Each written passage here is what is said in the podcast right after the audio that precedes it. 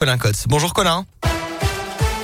Bonjour Alexis, bonjour à tous. Et à la une aujourd'hui, cet accident mortel sur la départementale 2009 hier midi entre Ekpers et Obia. Une dame de 78 ans retrouvée inanimée au volant de sa voiture. Le véhicule est allé percuter un arbre sur le bas-côté.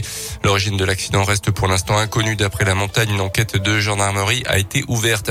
Une nouvelle agression d'arbitre dans le foot amateur ce week-end. C'était samedi soir au stade de la Fraternité à Clermont lors d'un match de départemental 1. C'est la 9 division.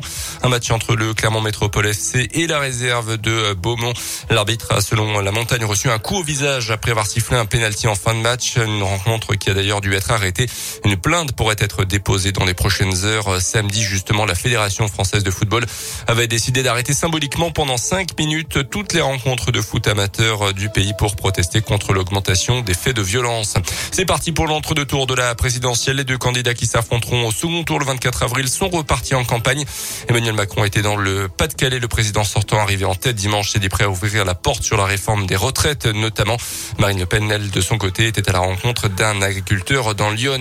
En rugby, il y a quelques jours d'aller défier Leicester sur ses terrains de Champions Cup. Une mauvaise nouvelle pour l'ASM. Matsushima souffrirait d'une blessure sérieuse à l'épaule. Il pourrait être opéré. Des, des, examens doivent être réalisés dans la journée. Les Clermontois qui ont perdu le match aller 29 à 10 à domicile ce dimanche.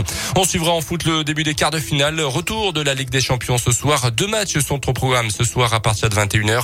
Real Madrid contre Chelsea Bayern Munich, Villarreal également.